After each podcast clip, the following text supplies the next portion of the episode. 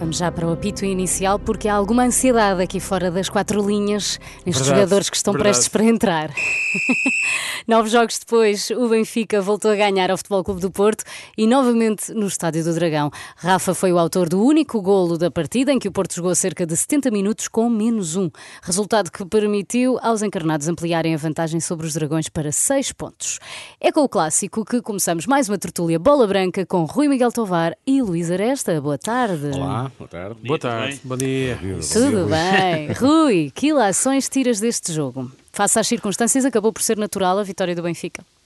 Sim, foi. Foi uma, uma vitória justa. Uh, o Benfica, antes do gol, já tinha tido aquela dupla oportunidade, a bola oposta do Arnes e a bola à barra do Rafa, uh, de cabeça. Rafa esse que também de cabeça, se, se fosse um Jardel, aquele, aquela, aquela morte no Grimaldo e o cruzamento precioso, uh, teria, outra, teria outra conclusão, obviamente, mas o Rafa não é matador naquela área, nem muito menos de cabeça. Uh, o Benfica foi superior, uh, desde a expulsão do, do Eustáquio, jogou bem, controlou, e a verdade é que sai do clássico com muita. Com... Se já foi de peito feito, agora está com mais ainda, porque de facto ganhar em Turim, empatar em Paris, ganhar no Dragão, dá força, uh, seja quais forem as circunstâncias. A verdade é que o Benfica controlou o jogo, os números dizem isso, de forma inequívoca, a posse de bola, as oportunidades, aquela última nos descontos, que é uma, que é uma defesa magnífica do, do Diogo Costa. Uh, portanto, o Benfica cimentou a sua posição uh, no Campeonato Nacional. Um, o Porto uh, começou bem, uh, tem aquele cabeceamento do Taremi para uma defesa memorável do, do Vlaco Dimos, é sensacional. E, uh, e- e neste, e neste, neste pormenor, lanço só aqui um reparo: o Vlaco Dimos é só o terceiro guarda-redes do Benfica a ganhar pela segunda vez na casa do Porto em 90 anos de história. Isto diz muito da supremacia do Porto em casa com o Benfica e também diz muito deste resultado. É, Quem foram os vitória- outros, Rui? Os outros foi em 70, nos anos 70 foi o Zé Henrique e nos anos 40 o Martins. Portanto, o Bento, por exemplo, o Bento fez 10 clássicos no Porto, ganhou o primeiro, nunca mais ganhou. O Costa Pereira, que é outro guarda-redes mítico dos anos 60, também 10 clássicos, só uma vitória. Isto quer dizer que, de facto, é história e, curiosamente, Então as isso duas justifica vitórias aquela festa no final e que foi eh, divulgada, Ah, foram é. divulgadas eh, imagens da festa no balneário. dentro do balneário, não é? Sim. Pois, sim, claro, é uma vitória. Quer dizer, eh, nenhuma equipa vai pôr imagens da derrota, não é? Está para, está para, está para existir uma, uma equipa assim. Era um conteúdo Mas, original. eh, Exatamente. Luís, Mas, com- eh, só para acabar a minha Sim. ideia, a segunda, esta segunda vitória de Vlaco Dimos, as duas com gols decisivos do Rafa. Da outra vez tinha sido 2-1, também fora ele o autor do 2-1. há aqui uma estrelinha, não é? Chamada Rafa. Luís, concordas? Com o quê?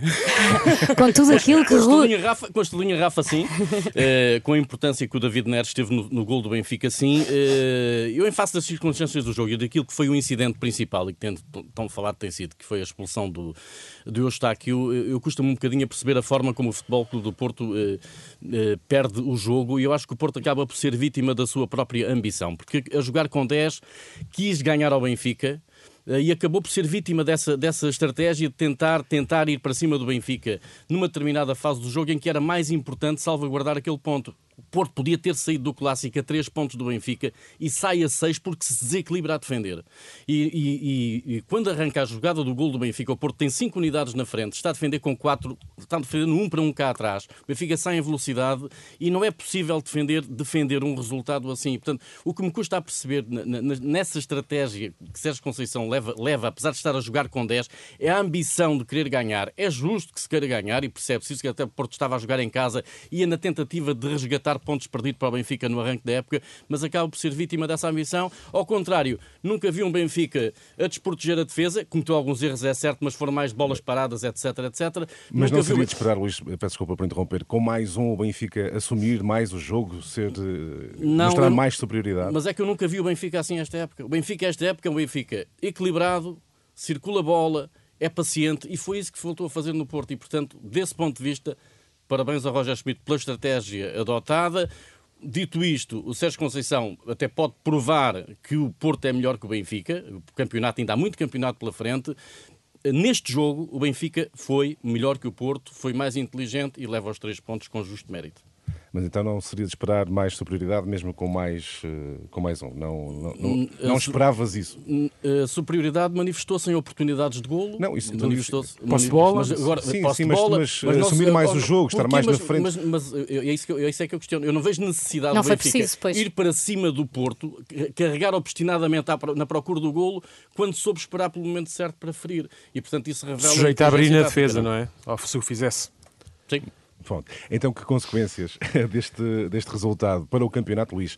Para o campeonato e já agora já para a próxima jornada europeia?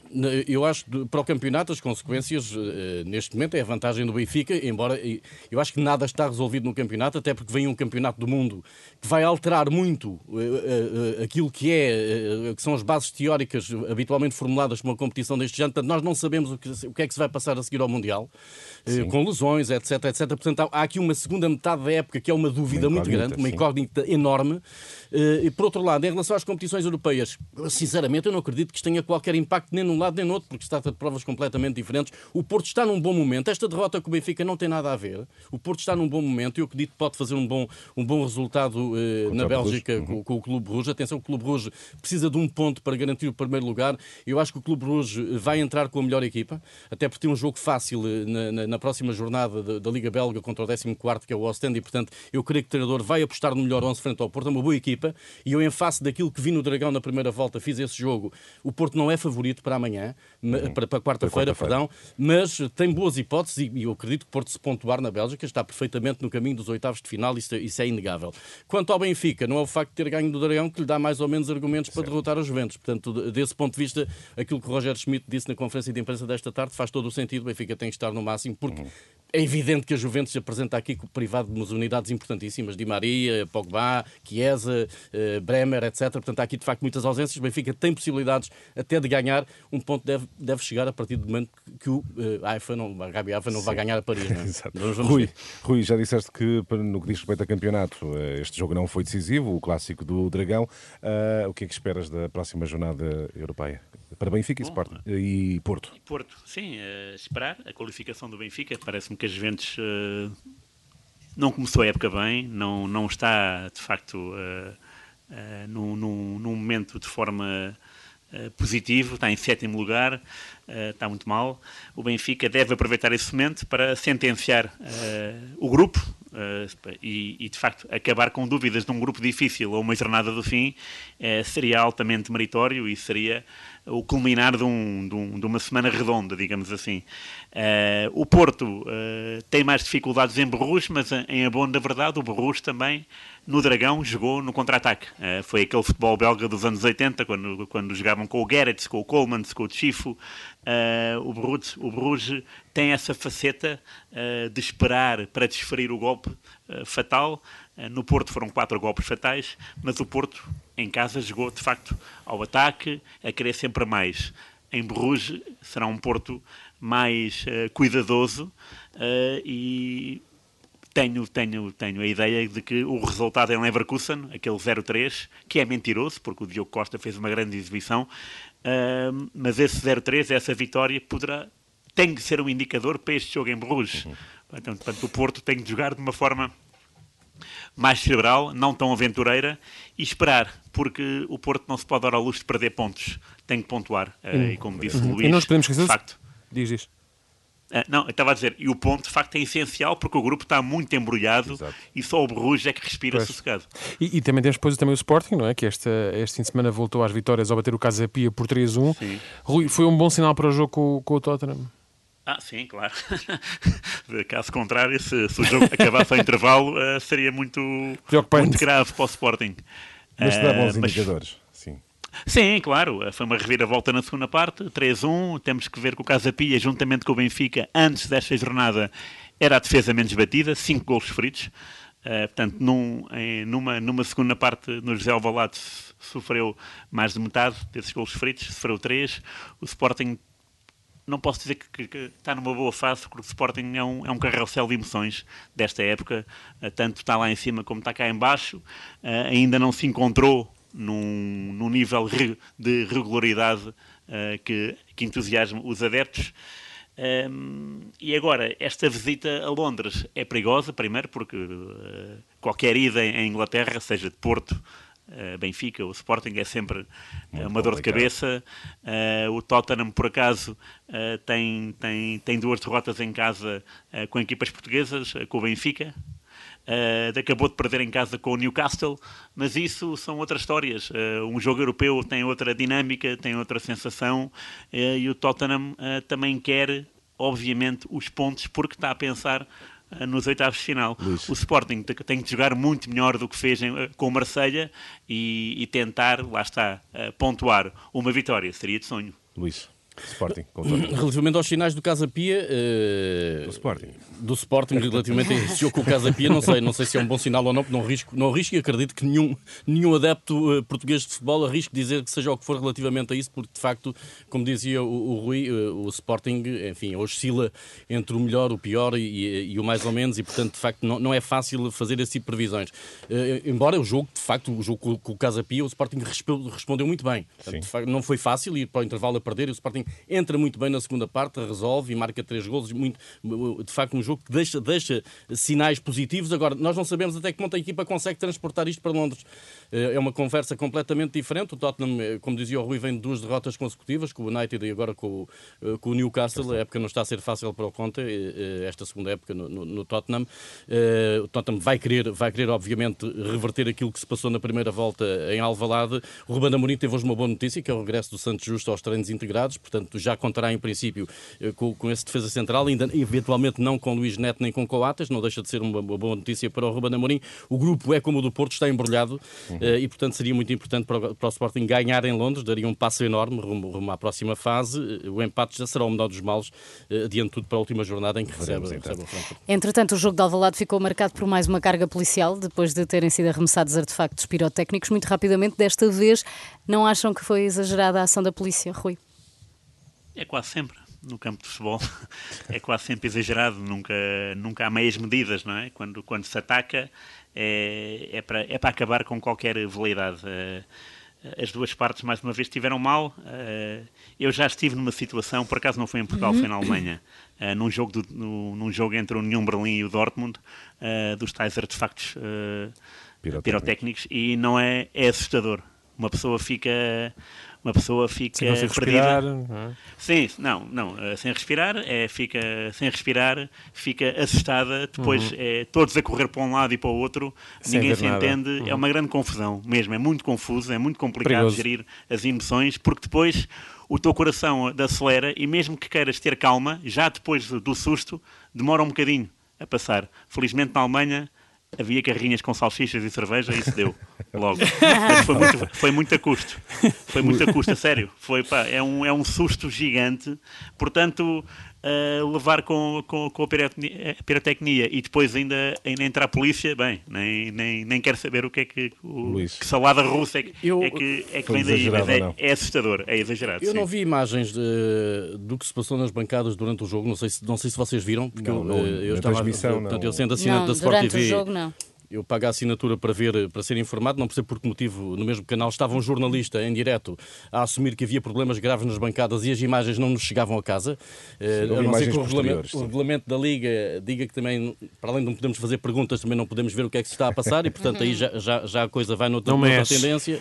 Exatamente. Uh, agora, independentemente da incivilidade de alguns adeptos, eu acho que, que, que, se o objetivo era retirar de lá os estrangeiros e os fogueteiros, quer dizer, a força parece-me claramente desproporcionada. Não, não que seja necessário encarregar ali com bastões em cima, se calhar, dos justos pelos pecadores para resolver um problema dessa natureza. Sinceramente, acho, acho, acho demasiado. Mas também não percebo como é que ainda se leva objetos pirotécnicos para dentro de um estádio, não é? Essa é outra questão. Porque é Enfim, porque, é que está lá a fazer porque é que não são travados à entrada? Exatamente. Exatamente. Sim. O problema começa logo aí, mas enfim, está. A Filipe é o árbitro desta, desta tertúlia. Não sei se temos tempo para 30 segundos muito cada rápido. um sobre o Cristiano Ronaldo. Tem que ser mesmo 30 segundos. A atitude a sair do campo foi suspenso. Esse também está muito rápido a sair do campo, sim, sim. Exato. Seja Cristiano Ronaldo, uh, no comentário, não está a manchar o final de carreira, Rui? Uh, sim, uh, de facto, uma atitude muito. primeiro é flagrante, não é? Depois, o treinador confirmar, mais flagrante é o pedido de desculpas, que não foi bem um pedido de desculpas do Ronaldo, nunca disse peço desculpa, atribuiu aquilo ao calor do momento. está, desde esta, desta, desta não pré-época, está tudo a correr mal por culpa própria. E de facto deixa muito a desejar do capitão da seleção e deixa também em maus lençóis tudo tudo o que daí um, advém, porque vem um Mundial aqui e ele é afastado do Manchester United, não, não percebo onde é, que, onde é que tem a cabeça neste momento e porque é que faz estas, estas coisas quando estamos a um mês e meio de jogar uma competição uh, que queremos ou que sonhamos uh, ser, ser figura uh, de respeito. Luís. Eu acho que o Cristiano Ronaldo não, não, está com a cabeça no sítio, como diz o Rui, eh, em todo o caso. E o que vou dizer não o desculpabiliza, eh, nem lhe dá a ponta de razão eh, naquilo que fez. Mas sejamos honestos, um jogador como o Cristiano Ronaldo, na minha opinião, não pode ser lançado para jogo em cima do apito final. Eu não vejo Sim. as coisas assim, sinceramente. Portanto, do meu ponto de vista, mal Tenag na opção é um de lançar Ronaldo. Não é. Na minha opinião, não é. é quer dizer, é, um, é um jogador que, pelo prestígio que tem, pelo passado que tem, não merece aquilo que Tenag lhe faz neste tipo de situação. Então, Especificamente pode, neste tipo de situação. Pode, pode, ser importante para um determinado tempo pois, do jogo, no final Dependendo partida, do jogo, não é? Dependendo do jogo. Se tiver um jogo em que estão a ganhar um zero e estão ali a sofrer, pode ser uma solução para queimar tempo, não é? Aqui estávamos com Mas acho que não foi já, o jogo pois, não era, não era a situação, acho que foi mesmo só para Só para concluir, sim. mal Tenag, do meu ponto de vista, e mal Ronaldo por ter faltado sim, ao ambos, ambos, Sim, sim, claro, sim, claro que sim. Vamos ao insólito, muito rápido. Vamos embora, olha, nem de propósito, eh, tanto quando parece... Está tudo, Ronaldo. Exatamente, está tudo louco para os lados de Manchester, não é? O United já vai para a décima temporada sem vencer a Premier League, está atualmente no quinto lugar, o que estranhamente nem é mau, tendo em conta os últimos anos. Disputa a modesta Liga Europa em vez da Champions, está com um enorme problema entre mãos chamado precisamente Cristiano Ronaldo. E na passada quarta-feira, na antevisão da partida entre o United e o Tottenham em Old Trafford, um dos comentadores era o ex-jogador do United, Patrice Evra. Evra recordou os tempos que viveu naquele estádio enquanto jogador, disse que aquela era a casa dele e subitamente arranca um bocado de relva e começa a comer, a mastigar naturalmente como se fosse uh, um ruminante, não é? É em direto. Sim, em direto, em direto. Segundo ele, sabia a casa com um gostinho a alho. Portanto, eu não sei o que é que metem na relva em Manchester, mas ao que sabe a relva não sei. O que sei é que é melhor fazer análise, análise à água lá para os lados de Manchester, que aquilo não aparenta estar muito bom. Pelo menos do lado vermelho. No lado azul aquilo parece mas estar mais ou menos E o Evra está bom? O Evra está bom, aparentemente. Não sei que se saiba, ainda não surgiu nenhuma notícia. Isso é que é importante. Vamos embora, Ronaldo. Vamos Até embora. para a semana. Até para a semana. Para a semana.